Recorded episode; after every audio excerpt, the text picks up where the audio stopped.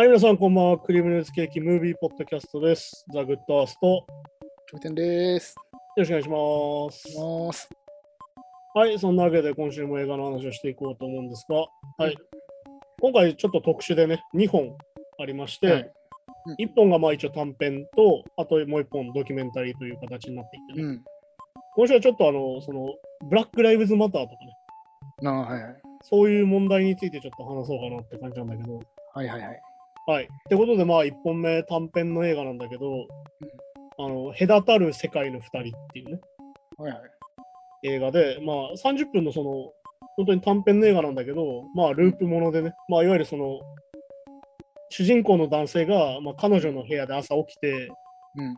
まあ、犬を飼ってるっていうんでね、あのお家に帰らなきゃっつって、お家に帰ろうとするんだけど、どう頑張っても、警察官に殺されちゃう。うん。うん。で、殺されるとまた、はって起きて、うん彼女の家の、家で寝てるとこからまた繰り返しになるというね、うん話なんだけど。まあ、どうでした？キャプテン、これ見てみて。まあそうですね。なんか、まあ、単純にそのまあ映画として、作品としては、うん。もうまあ、全部バッドエンドみたいな。結局ど、ど、どの、なんですかね。どんだけタイムリタイムリープっていうんですかな？タイムループうん。してもこう、バッドエンドにはたどり着かないみたいな。うん。まあ、そういうちょっと、まあ、まあ、映画としてそういうちょっとか悲しさと面白さみたいなのも、まあ、ある映画なんですけど、うん。ただまあ、ここれの映画に出てくる、まあ殺され方っていうんですかね、うん。実際黒人の人が窒息死みたいな感じで苦しめられたりとか、はいはいはい。まあ、銃で殺される、で、まあ、へ部屋の中に入ってきて撃たれるとか、はいはいはい。まああれ全部実際にあった殺され方だし、なんですよね、あれ。そうだね。だから本当にあの有名なのはね、その I can please っつって、息ができないっつって、うん殺されっていうのが本当にその、まあ、ブラック・ライブズ・マターが、ブラック・ライブズ・マターがこう強くなる理由になったのはジョージ・フロイド事件のうん。言葉に出てきたことだし、まあ、元々確かエリック・ガーナーっていうあのニューヨークで確かすごいこう結構巨体の人がさ、うん。あの黒人、その警察官が後ろから首を絞めてさ、ああ、はい。窒息させた時にずっと言ってた言葉なんだよね。I あ can breathe.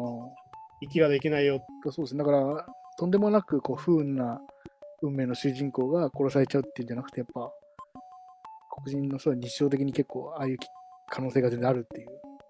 まあだからこれは本当にその隔たる世界の2人で描かれるのは、うんこの中に出てくる話が本当に全部実話で、うん、こういう殺され方をする黒人の人が本当に多いってことなんだよ。も完璧何もやってないというか、まあ、ただね、本当普通の日常、ただ朝起きて、そうまあ、家に帰ろうかなっていうところで全部起きることです。そう、いわゆるそのコーヒー持った人にぶつかって、うんあ、ごめんごめんってなっててさ、じゃあ何かあったのかって聞かれてさ、いうん。や別に何もないけどみたいな。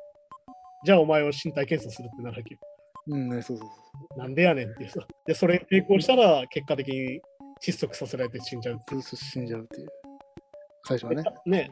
で、タバコを吸ってたらさ、うん。なんかい変わった匂いがするなってああ、うん。鼻疑われるとかさ。うん。まさにこれって先入観ってやつです。まあそうね。これがだから本当にそのブラック・ライブズ・マターの元になっている黒人に対しての警察官の態度なんだよね、これがまさに。うん。いわゆるどんなにお金をお金を持ってる黒人に対しては、お前どうやってこれを稼いだんだみたいになるわけよ。まあそうですね。まあ、まあ、中に出てくる主人公、まあお金持ってる方っていうかね、デザイナーみたいな。だけどそれは信じてくれないけど、お前はどうせプッシャーだろうってなるわけ。うん。お前どうせドラッグ売買して金持ってんだろうんみたいな偏見になるわけ。うん。っていう風になって、こんなの白人だったらまずないよ。まあそうですよね。確かに確かはっきり言ってこれは有色人種、さらに黒人だから言われることであって、っに。うん。ていう風になっていくわけだよね。もうご全員極悪人に見えちゃって、まあ、警察からしたら、うん。うん、てかその白人の警察官はそう思ってるとだよ。ね、そういわゆる黒人っていうのは悪人で、うん。っ常に何か悪いことをして生きてるんだと思い込んでるってことなんだよ。ていうことですね。うん。これはだから本当によく話すステレオタイプの悪さだったりとか、いわゆる偏見の助長でもあるんだけど、でもまさにそういうものが今あってさ、で実際本当にこうやって殺されちゃうんだよ。だってよく考えてよ、家にいただけなんだぜ。3回目ぐらいに起きるやつって。本当うん。いや、まあ、いや、そうそうそうね。外にさ出てないですからね。そう。で、持ってたらさ、ま飯食ってたら急に突入されてさ、まあなんかスススワットみたいな人たちが突入してきて、そう撃たれちゃうっていう。撃たれちゃうっていう。で、部屋番号が間違ってるっていう。ね、で、あれじゃん。だからあれ映画上手なのがさ、あの部屋番号がその、かかって、かかってて間違ってるよ。これ6に見えちゃうよみたいなやつをさ、1回目でやってるから、それ一応伏線ああ、そうあ、そうかそうかそうかそうか。ああ、やってますね。ああ、なるほど。そうなったりとかして、非常にそこはね、映画の演出として上手なんだけど。あ確かに、でもあれ、あれもね、こうなんか、部屋入ってきて、たまたま料理するために包丁持ってたら、そう、ナイフを持ってる。そうそうそう、そういうことですもんね。でもこれは本当に実際あって、本当にあの寝てる間にね、あの部屋を間違えて突入していた警官が撃ち殺すみたいなの実際あるわけですよ。うん。そんなバカなじゃん。絶対あっちゃいけない。ねあっちゃいけないことがこうやって起きてるってことが本当にぎょっとするし、うん。ね、これが100回実際ね、こんな映画の中で殺されるわけだけど、うん。それが本当にゾッとするわけだし、ていうか、やっぱあんな速攻、いバンっていっちゃうんですね。いや、だから撃つ権利があるからね、向こうは。ねそれで、それこそこの後話する修正13条出てくる正当防衛だって言われちゃうんだよ。ああ、はいはいはい。正当防衛で撃ってるんだって言われるから、う撃たれちゃう。うんだちょっとでも反抗したら撃たれちゃうってなるほどね。はまあ反抗してるように見えたらってことね。じだから要は、これ何が問題かっていうと、その人が何をやってたかじゃなくて、警察官がどう思うかが重要になっちゃってるわけ。まあ本当そそんな感じですよね、あの映画。はこの人を犯罪者だって思えば、撃っていいことになってるわけど、ほとんど。うん。っていうのが本当に恐ろしくて、だからさっき言った黒人への偏見みたいなもので、撃っていいんだってなるわけよ。そうそうだからまあ、一番最後の殺され方とかは、あれはさすがにフィクションっぽい。まあだからあれはあれだよね、その映画のネタばらしね。そうそう、でもいいいわゆるその家まで届く。99回死んだ後に、あのそのうん主人公のカーターが、いわゆるその巡査だよね、毎回自分のことを殺すはいはい。白人警官にことを説明して、うん。これだから非常に苦だと思うんだけど、それをこう、周辺の人がさ、こういうことをするんだっていうのを全部予測したから、その警官の方が信用して、じゃあカーターを家まで送ってってやるよ。うん。家まで送っていく間に議論するわけで、うん、あはい。なんで黒人ばっか殺さなきゃいけないんだよとか、うん。なんでお前たちはそんなことするんだよとお互い話し合うわけ。うん。で、分かり合った感じがするわけよ、一瞬。まあちょっとね、はい。で、最後にこう無事到着して、パトカーを降りて握手まで交わすわけじゃうん。ん。で、ある意味、俺たちはこれでハッピーエンドを感じたわけ。そうそう、なんか見送ってね、もう、じゃあねっていう感じで。したら、まあこれはもう全部話しちゃうけど、今回ね。でうん、もう、もう、もう、こっちまで、はい。要は、拍手されるののメルクっていう順番。はいはいはい。最。高だって。君の演技の今まで一番最高だって。うん。だからどういうことかっていうと、自分だけループしてたと思ったら、この人もループしてたってことなんだよ。ああ、まあなるほど、そうかそうか。確かに確か要は、自分もループしてて、毎回じお前のことを100回、99回殺してたってことを自覚してる人なわけ。そうかそうかそうか。うん。てことは、警察官って、だから同じ立場だったの主人公と。うん。だけど、毎回殺してたってことなんだよ、逆に言うと。そうかそうか。っていうことを意思、意思、なんだろうな、完全に表してて、最後撃たれるわけよ、また。背中から、うん背後から撃たれて、はいで倒れるんだけど、うん。まさにその倒れてる様がさ、キリストが十字架にかけられてるような形で倒れて、ああ、まあ、そうかそうか。そういう。で、あの、これは本当に細かいところで、血の形がアフリカ大陸の形してんだよ。あええあそこまで見てなかった。っていう風にできてて、えで、そして警官はまた明日なって言って去っていくっていうん、まあね、そうこうやってまた続いていくんだってことで、このループがまた明日も続いていくなんかこ黒人である限り抜け出せないみたいな、なんかね。っていう風になってて、だからまあ、これで本当に希望がない終わりだなと思うんだけど、一応まあそのね、最後、そのカーター主人公がまたそのループを繰り返す形になって、うんいうのが、どれだけかかっても、どれだけ繰り返しても、絶対俺は家に帰るんだっていううん。どれだけかかってもいいから、とにかくこの状況をなんとかしたいんだってことなんだよ。そうまあそうそうね。ある意味、そこは希望を持った終わりに一応なってて。うん、あまあまあ、そう。そうで、まあ、彼があのパーカーのフードをかぶるっていうところで終わるんだけど、うん。これも実は理由があって、おあのジョージ・ジマーマンっていう人が、その、うん黒人の少年を撃ったんだけど、その時にの理由がパーカーのフードをかぶってたからっていう理由なんだよ。うん。パーカーのフードをかぶってたっていうだけで夜街を歩いてて、うん。少年がね。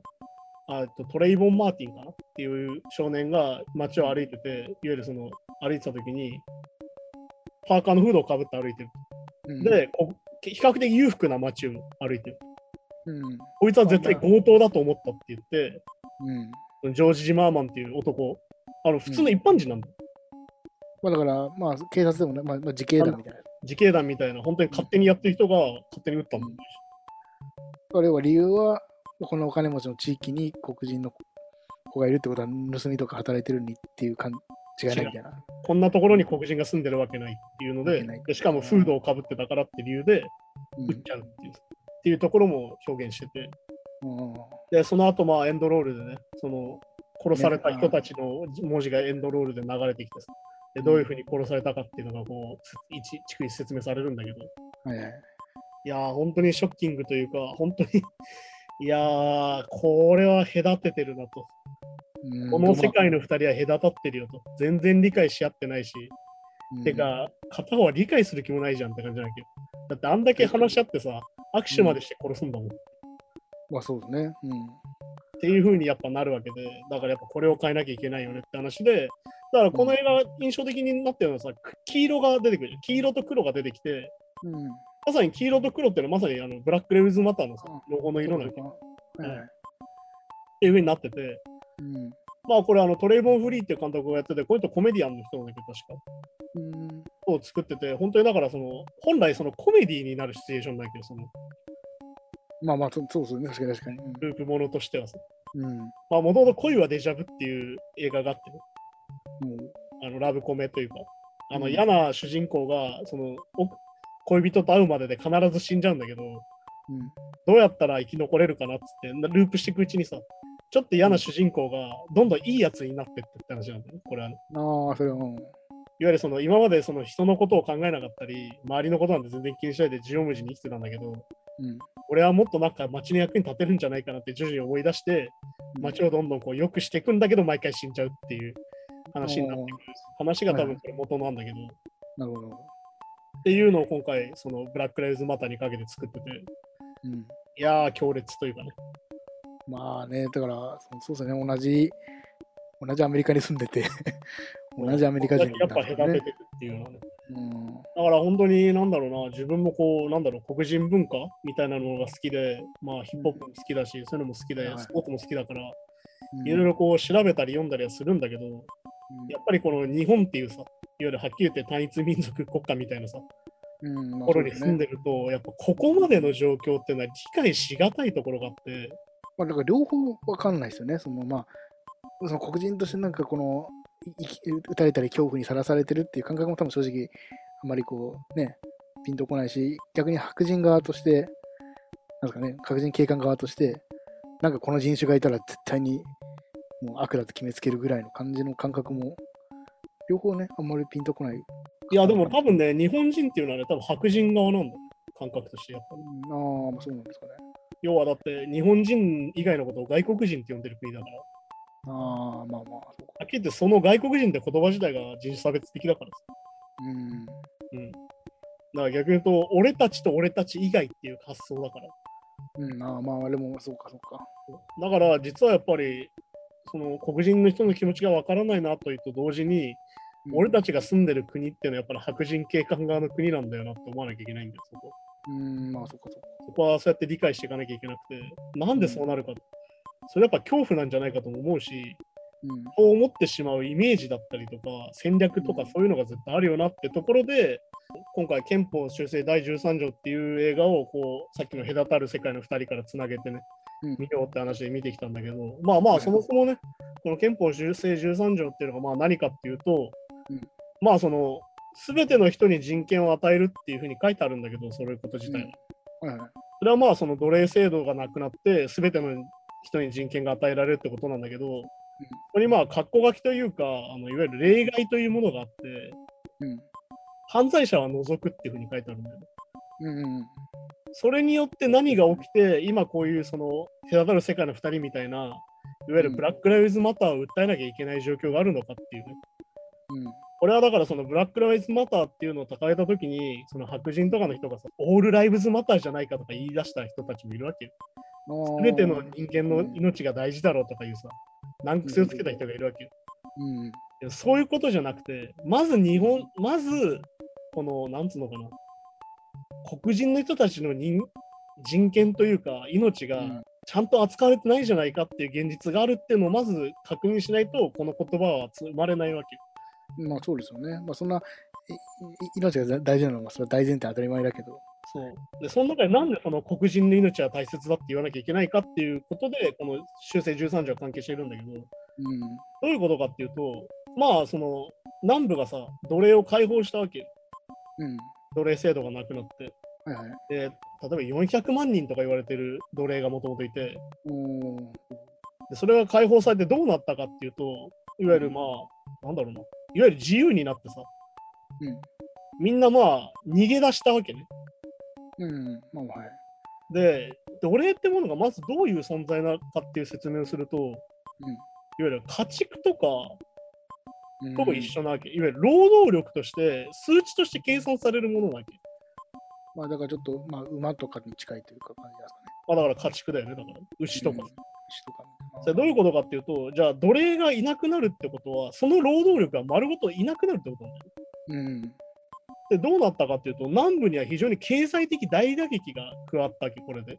うん、いわゆるその農場とかで働く人がいなくなったりとか、うん、いわゆる工場で働く人がいなくなったりとかして、めちゃくちゃ南部は経済的にもやられたわけ、それで。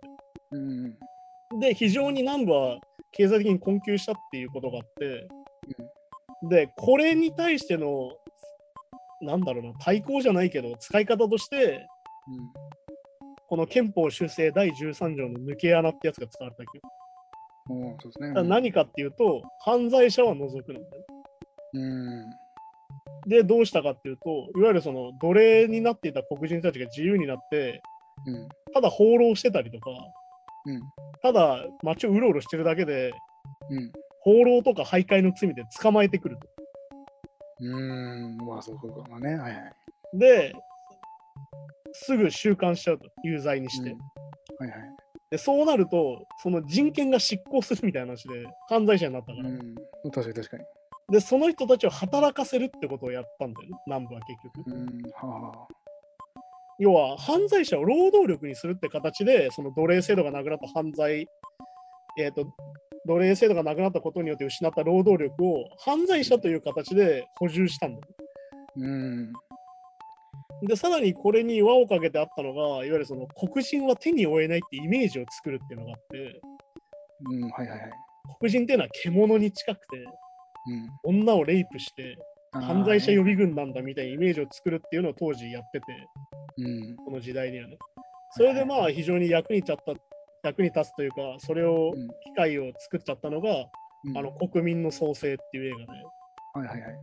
これまあ D.W. グリフィスっていう監督の作品で、これだから映画好きは結構みんな知ってる作品で、なんでかっていうと、うん、非常にその映画として歴史的な映画なのね、実はね。うんその撮影方法とか演出方法とかが非常にエポックメイキングで、うん、いわゆる映画学校でも見られるような映画なの、実はこれって。なるほど。なんだけど、この中で出てくる黒人の描写っていうのは非常に問題があって、うんはい、言って、野蛮人っていうか、なんならもう獣みたいな描かれ方で、うん、さらに黒人っていうのは嘘つきで、人を貶めて、さらにその白人の女性をレイプしようとしているのだみたいな描写になるの。悪魔みたいなね、描き方というか。をしていて、それのせいで、もう黒人の悪いイメージっていうのがめちゃくちゃついたわけ。要は、この国民の先生っていうのは、もう全米で大ヒットするわけ。うん。あで、これを見た白人は黒人って怖いなって思うわけ、やっぱり。まあ、そりゃそうですね。で、さらにこの映画の黒人の偏見を助長したっていうだけの罪と、もう一つ大きな罪があって、うん、KKK が復活しちゃったんだよね、この映画のせいで。うんいわゆるこの映画ができる前って、KKK ってもう廃れてたのよ、はっきり言って。その奴隷制度がなくなったりとかしてたから。ああ、そっかそっか。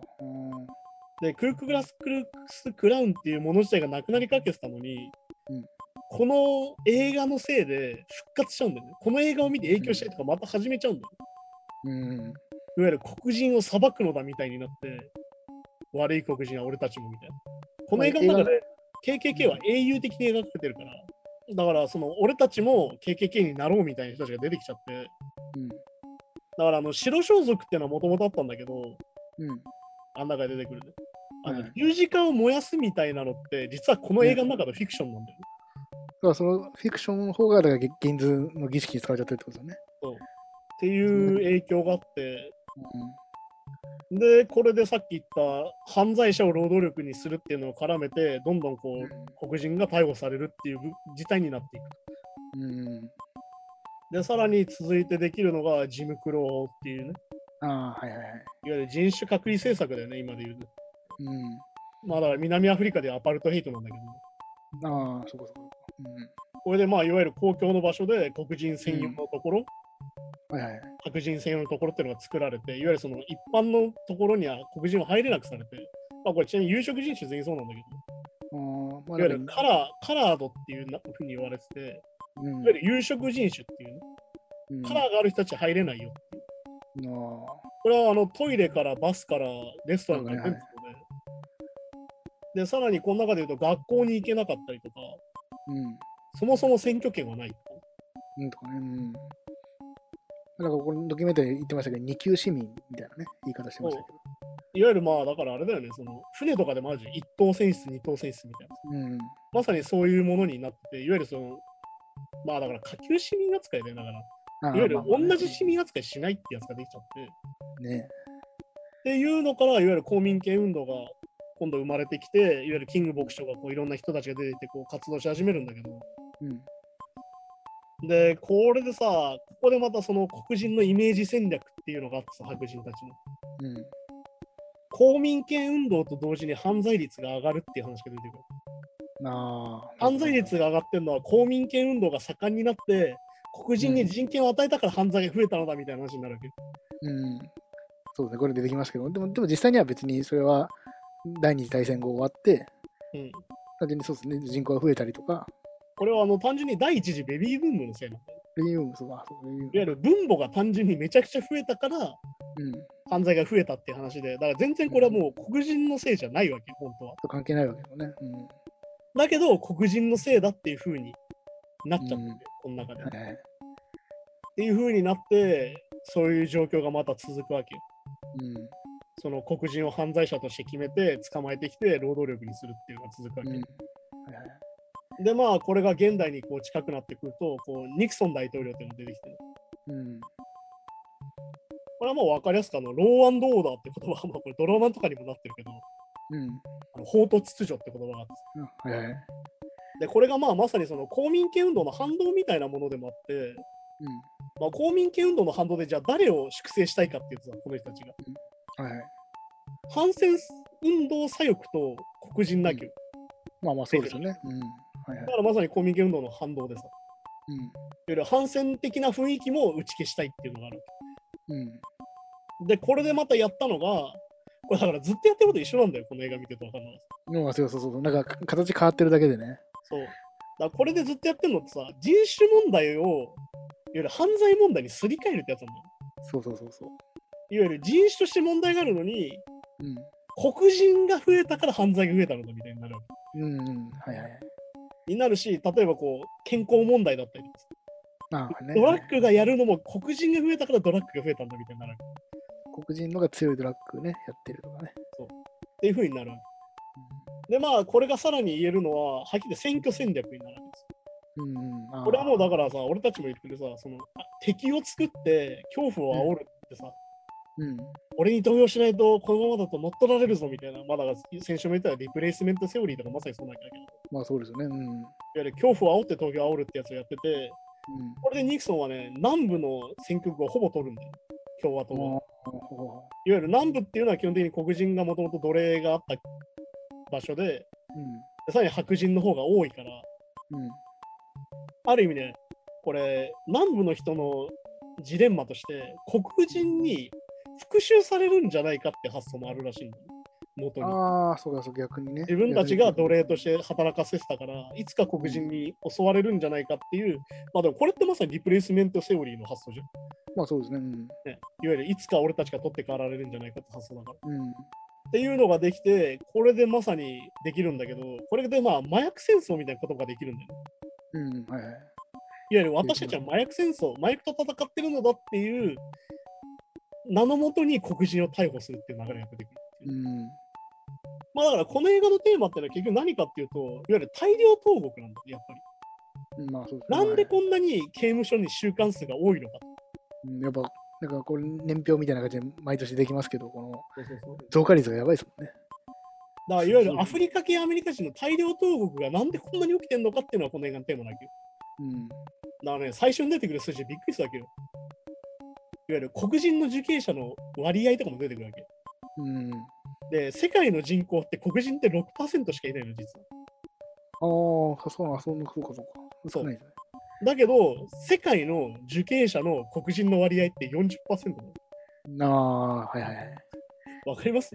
いや、6%しかいない人種が受刑者に関しては40%になるっていうさ、そうか、そこののそれだけ、異常さなんですよ、まず。っ確かに確かに確かに。ていう風になってって、要はそれが要はアメリカのその法律と大統領選の選挙とかの戦略にいわゆる黒人が利用されてるって話なんだよ。うん。うん、そうですね。で、まあ、で、1982年になって、まあ、ニクソンからレーガンに変わるんだけど、うん。あの、これちなみにあの、キラーマイクっていうラッパーの曲で、レーガンっていう曲があってさ、おお。ロナルド・レーガンっていう曲があって、これがまあ、と特に劇中でもかかるんだけど、うん。まあ、レーガンが何をしたかっていうと、麻薬問題っていうのはもともとさ、いわゆるギャングとかの話だったっけ？いわうん、まあそうですね。うん、ゆる一般人はあんま関係なかったの、はっきり言っちゃうと。まあ確かに確かに。うん、一般の話じゃなかったんだけど、いわゆるノーと言おうキャンペーンっていうのを始めてた、レーガンが。ああ。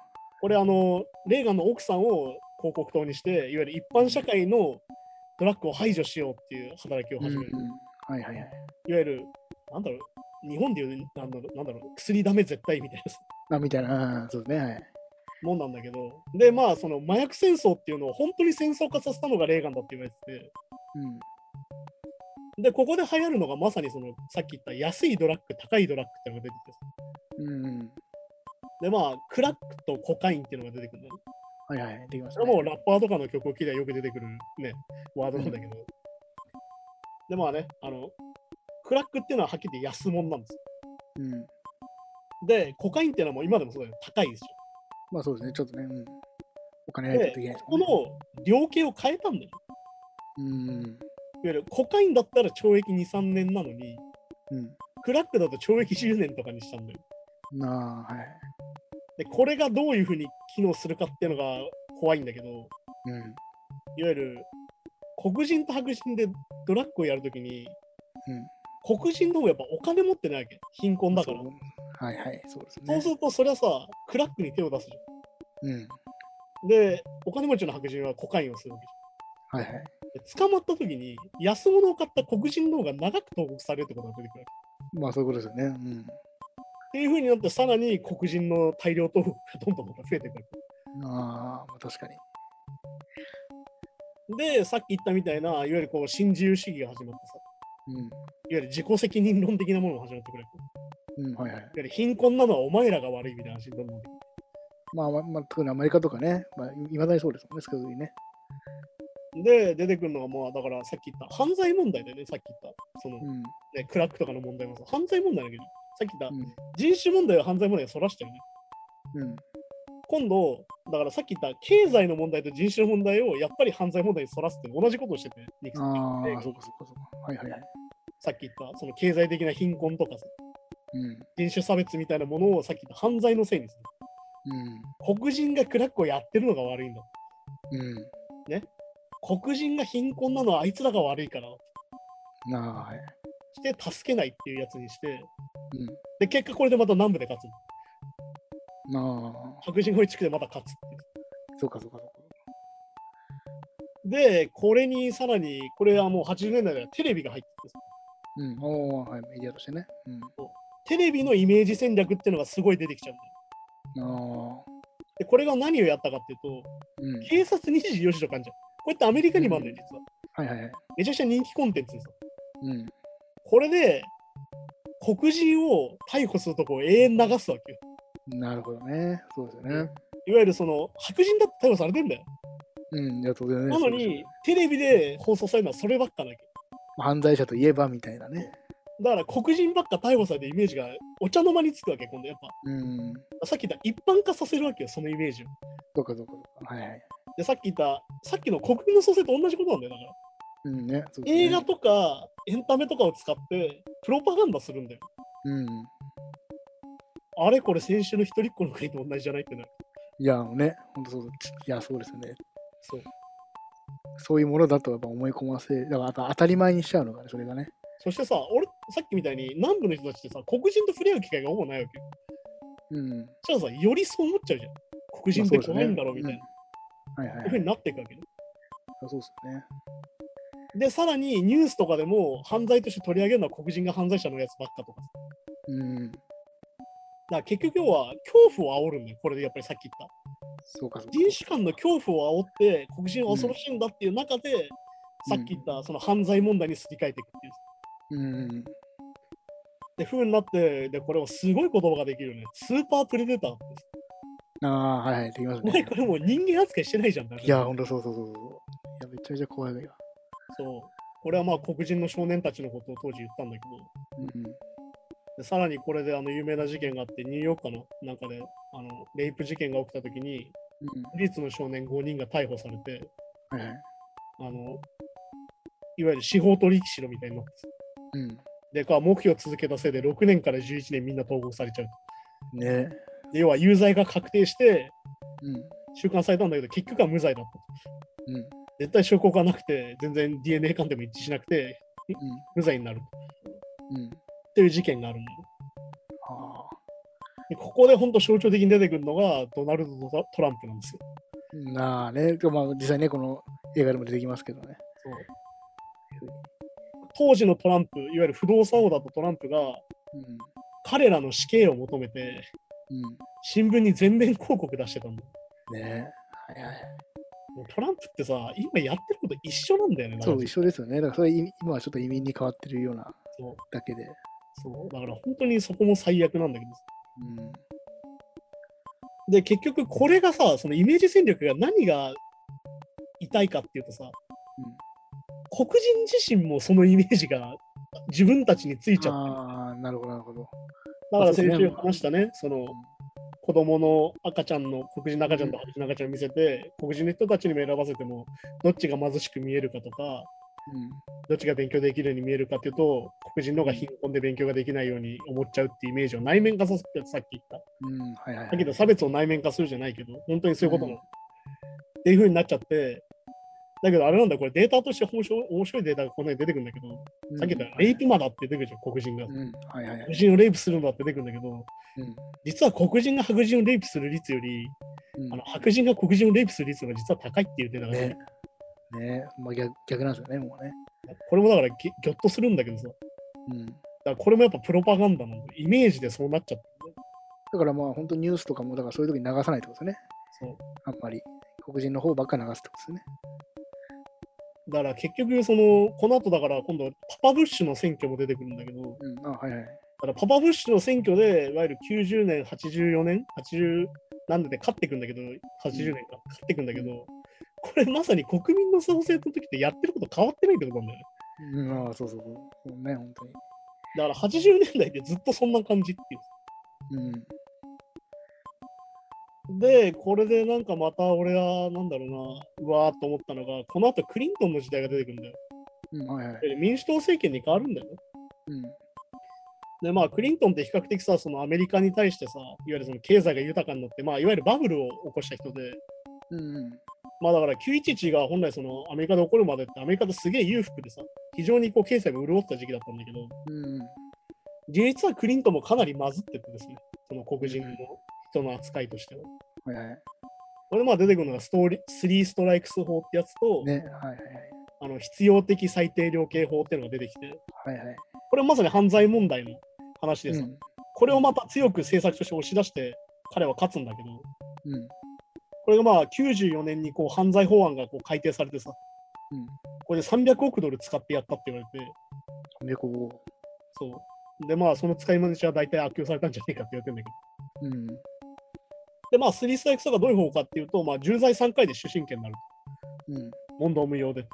はいはい。あとまあ必要的最低量刑法に関しては、で軽犯罪が何か進まれてどうしたかというと、民事裁判をなくしたんだよね。ほとんど民事裁判をなくして、ほとんど刑事裁判にするってことをして、うん。どうなったかっていうと、裁判官が刑を選べないんだよ。うーん、はあ、そいわゆる民事じゃないからね。で、うん刑事になると陪審員を選って、検察を入れて、弁護士を入れてってなるじうん、そうです。ね。これどういうことが起きたかっていうと、検察官って95%が白人なんだよ。ね。そうか、そうか。ってことは、黒人が犯人だった時にめちゃくちゃ厳しくなるわけよ。うん。でさらに陪審員もかなりの率が白人なわけ、場所によっては。さっき言った南部なんてほとんどそうだけど。うん。ってことは、南部で黒人が犯罪を起こしたらほとんど有罪されちゃうんだよ。ほぼ証拠がなくて。もうだってもうそういうイメージですからね。そう。っていう風にしちゃったの。だから、その証拠を見て裁判官が決めるみたいなことできなくなっちゃったから。うん。で、これによって何があったかと、あと弁護士が儲かるようになったっていうのが実はおお。いわゆる件数が増えるからさ。まあ確かにね。っていう風に実はこれなってて、これだからクリントンの本当に重大な施策だと思ってて、この後まあ、クリントンは間違いを認めるんだけどね、これをやったことを。うん。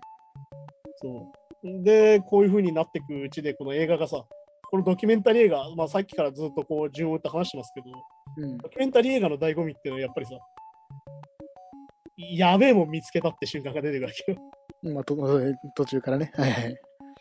それが今回まあ出てくるアレックってやつで、なあ、はいはい。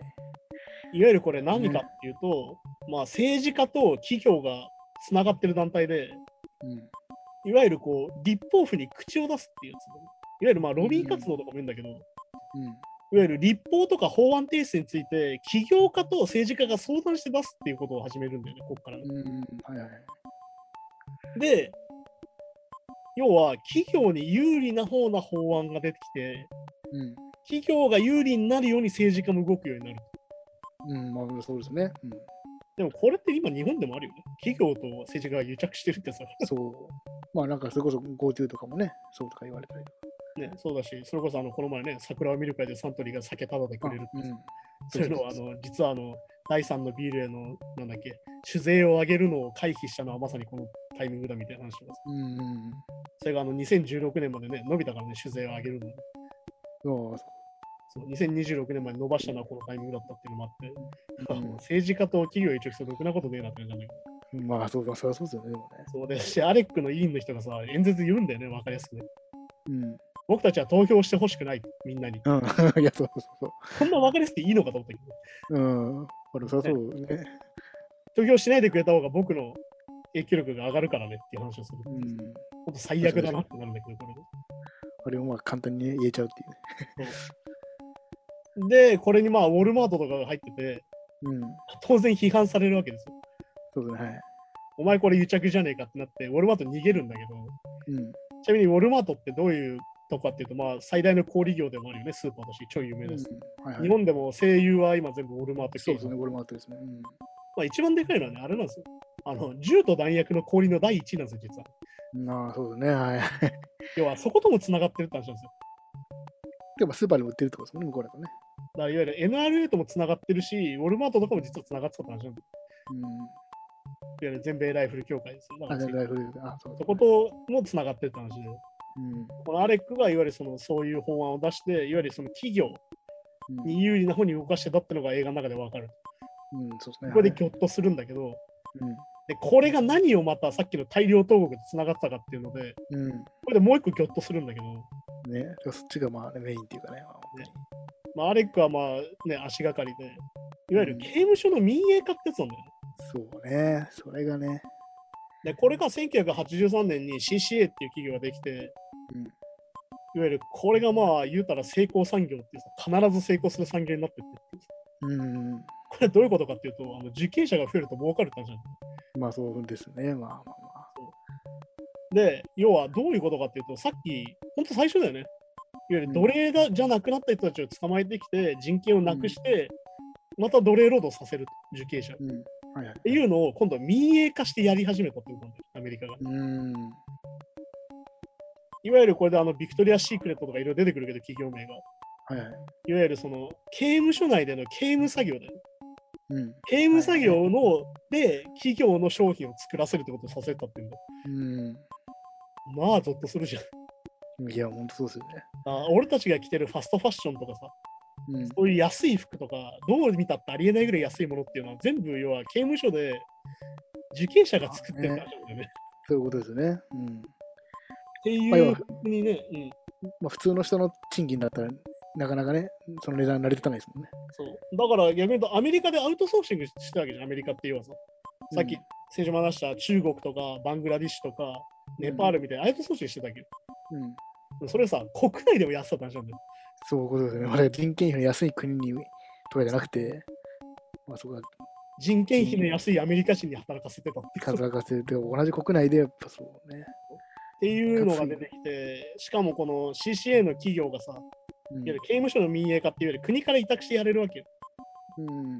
はっきり言って何やってもお金もらえるわけだから。いわゆる助成金的なものがさ。まあそうですね。まあ、まあ、そのね、刑務所の習慣性とか減るってことはあんまないでしょうからね。で、どんどん習慣差増えてくから。うん。で、だ、上したかっていうと、何やってもなるからサービスがひどくなって、あの、うん。受刑者の食事にウジが湧いてたりとか、ああね、はいはい。とかね。あと医療はちゃんとしたサービスが受けれなくて、中で病気で死ぬ人が出たりとか、うん。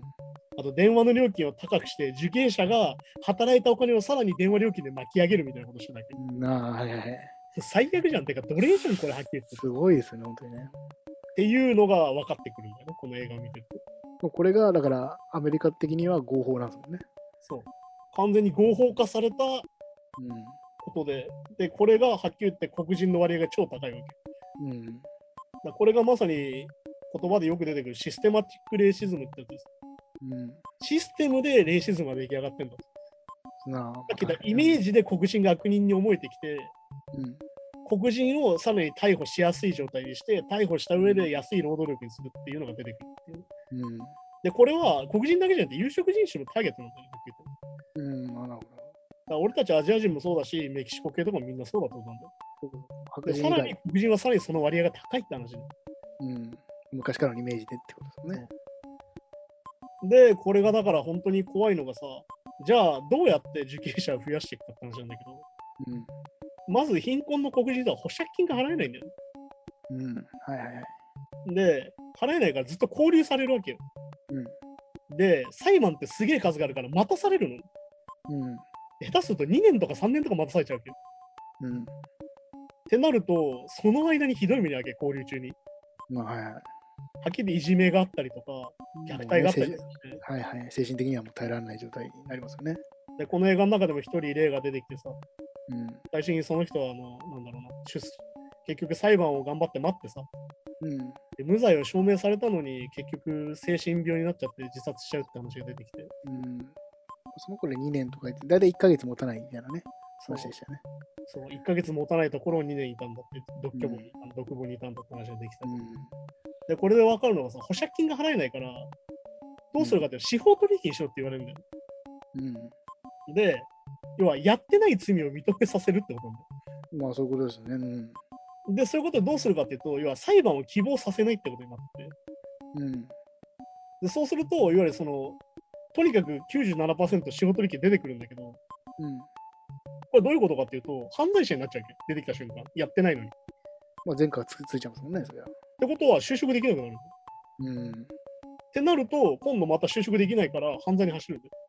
うん。うん。まあそうそう、確かに確かこれが何が問題かっていうと、この司法取引、無理な裁判を置くことによって、に。裁判をした人は疲弊して傷つく。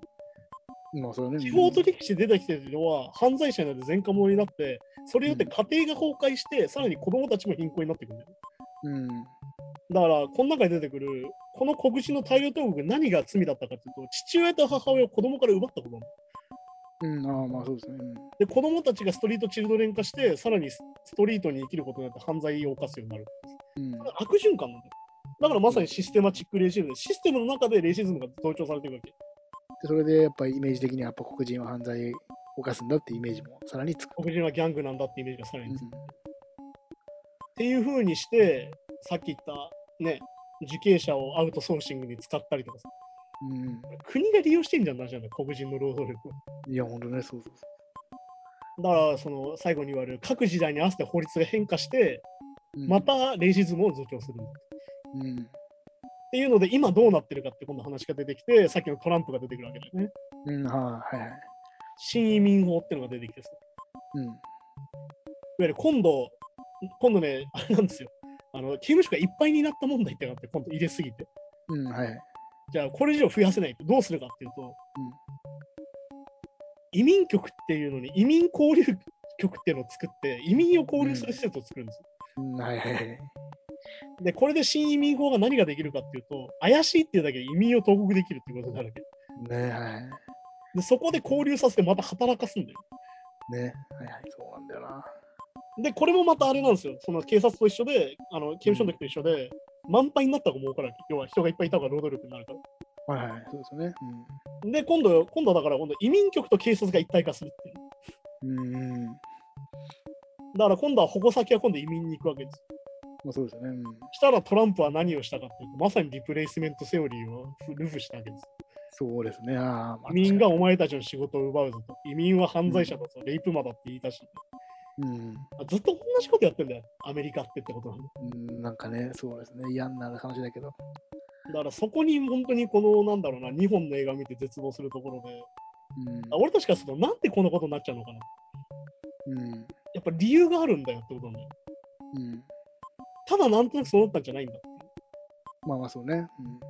らこれ、投獄数がすごくてね、データで出てくるんだけどさ、最初の1970年代が3万人だったっけ、受刑者が。で、それが35万人に膨れ上がって、うん。そのさっき言った10修正13条以降ね。はい。で、今度1980年には年50万人になる。うん。で、1985年には75万人になって、うん、はい。90年代、ついに3桁を超えて117万人いや、そうそうそう。これだから3ストライク法がどれだけ罪深かったかと思うんだよね。うん。このクリントンがやった法案がさ。全然自由な国じゃないです要は自由を奪える国になっちゃったってことだよ。もん。うん。自由を歌いながら。そうですね。はい。自分たちの裁量で自由を奪えるってことなんだよ、逆に言うと。うん。で、これが2000年になると201万人になって。はいはい。で、2014年は230万人ってずっと増えてるね、結局ね。うんね、まずそうですね。で、まあ、ちなみに、この2000年の時点で、この黒人の率はどれぐらいかっつうと、2000年で87万人は黒人なんだよ。ま約半分近くは黒人半分黒人。ていう状況があってさ、これを見るとちょっと絶望するよね。うん、まあそうですね。ななんだこんな、なんでこんなことになってんだと。だからやっぱ、その安く、安い労働力があって回る社会になっちゃってるから、そう。もう減ら、なんかね、減らしたくない人が多い多い多すぎるというか。要は減らせないんだよね。だからこの要はさっき言った料金とかうん。金額を下げれなくなってるから。っそうそうそうそうですね。てことはそうなっていっちゃうんだよなっていう話が今回のことでわかる。うん。っていうね、本当になんだろうな、あの見てて暗くないんですよね。っていうことなんですよね。だからうんそういう話で今回の映画なんですけど、まあどうでした？今回のその改めてその2本を見て。まあそうね、まああんまりこう、その僕もブラック・ライブズ・マター、うん。まあ、本当なんとなくしかあの知らなかったんで、うん。まあ、結結構やっぱだからまあ、さ差別意識とうん。ビジネスとうん。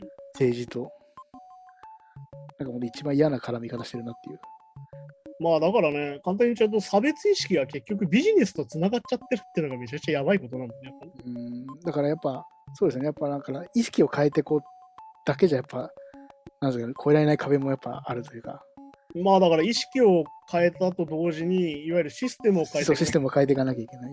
うん、だけど逆に言うと、これを知らないと、全く漠然と話になっちゃうから、うん、全然そこはね、実感が湧かないってことになっちゃうんだ。そうなんですよね。だからやっぱこう、黒人に対するもうき気持ちの問題みたいな、そうそうそうそういう感じで結構思ってる人も多いと思うんですよ、意外とね。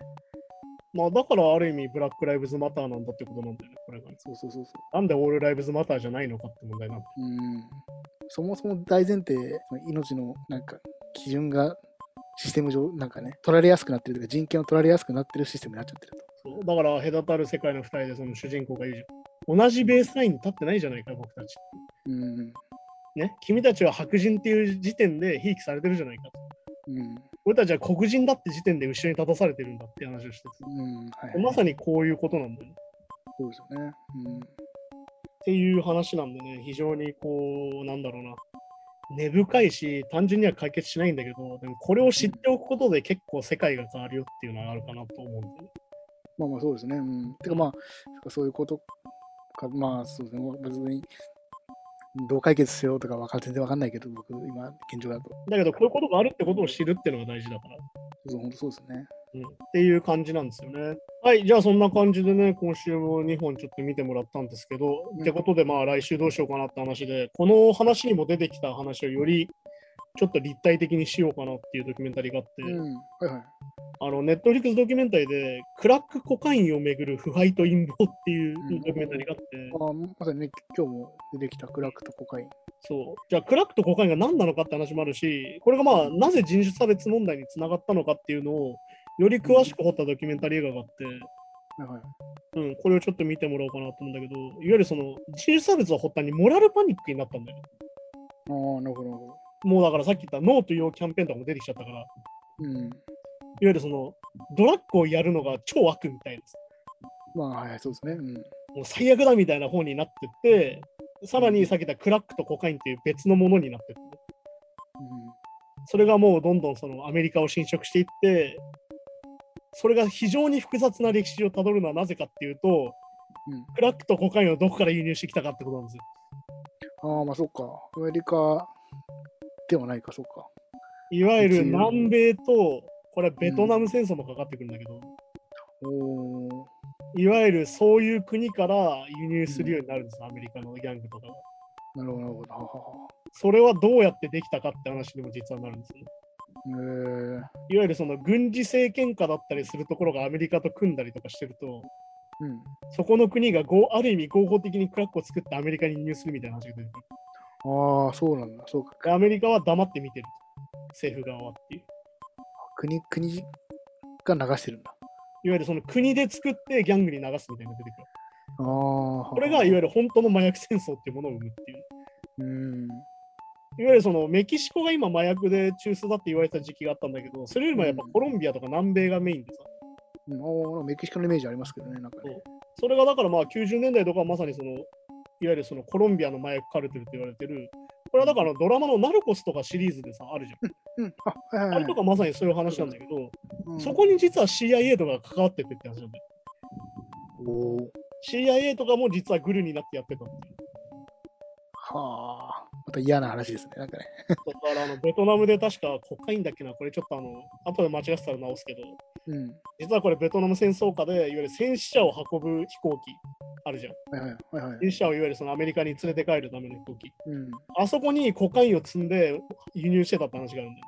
あ。それはもうギャング団がグルになってて、あのいわうん。ゆるその軍とね、うん。そのいわゆる非合法になるじゃん。税関とか通らないからさまあそうだね。チェック受けないですもんね。受けないから、そこでコカインとかクラックを輸入してたって話が出てきて、ああのまたギョッとするっていう話で、本当アメリカってどうしようもねえなってさあ。はあ。っていう話があったりするんでね、次回ちょっとそれを見てきていただこうかなと。わかりました。はい。これも実、だから次回ネットリックスドキュメンタリーのクラックコカインをめぐる腐敗と陰謀をちょっと見てきてくださいと。わかりました。アメリカもろくなもんじゃねえなって思うよね、これもね。うんなんかね、ちょっとねまあドーピングの時にね、中国がドーピング作ってたみたいな話もあったけどさ、うん。いや、お前らも大概だなって話だから。まあまあそうですね。しかも、まあね、まあその CIA とかなんかもうう裏でめちゃくちゃなんかね、そう、だからさっき言った軍事政権に武器を渡してたのは基本的に CIA なんだよ。いわゆる神霊にするんだったら俺たちが武器をやるぜっつって、CIA のやつらがそういう軍事政権に武器を渡して、革命家の民主派の人たちを粛清してたって話じゃないうん。それが要はさっき言ったコロンビアとかエクアドルとかそういう南米の独立の話に伝わってくると。っていう話になってくる。んだよ普通だって CIA とかでそういうの取り締まるたりするんうんてか本来、あれだからね、いわゆる越権行為するから、本来はその世界平和のために払うはずなんだけど、うん。あれあれおかしいなってことが起きてるってことだね。うんなるほど、そうか。はい。じゃあそんな感じで来週はクラックコカインをめぐる腐敗と陰謀です。はい、わかりました。はい。じゃあまたよろしくお願いします。じゃあまたはい来週です。さようなら。さよなら。